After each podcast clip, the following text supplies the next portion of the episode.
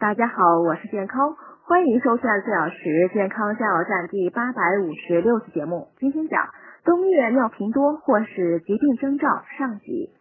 天气一冷，不少人晚上起床小便的次数增多，常常是刚躺下就想去厕所，刚睡着呢就被尿憋醒了，导致睡眠质量严重下降。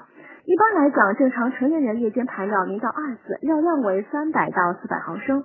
如果夜间排尿的次数和量明显比白天多，就称为夜尿多。夜尿多呢，通常是四种疾病的迹象。第一种是肾病，由于肾功能减退，白天不能把体内代谢后的有毒物质排完，需要在夜间继续排泄，导致夜尿多，又称为肾功能不全性或夜间代偿性多尿。第二种是心脏疾病。体内有水潴留，特别是心功能不全时，在晚上平卧后，因回心血量增多，肾血流随之增加，导致夜尿增多。主要见于各种心脏病伴发心功能不全时。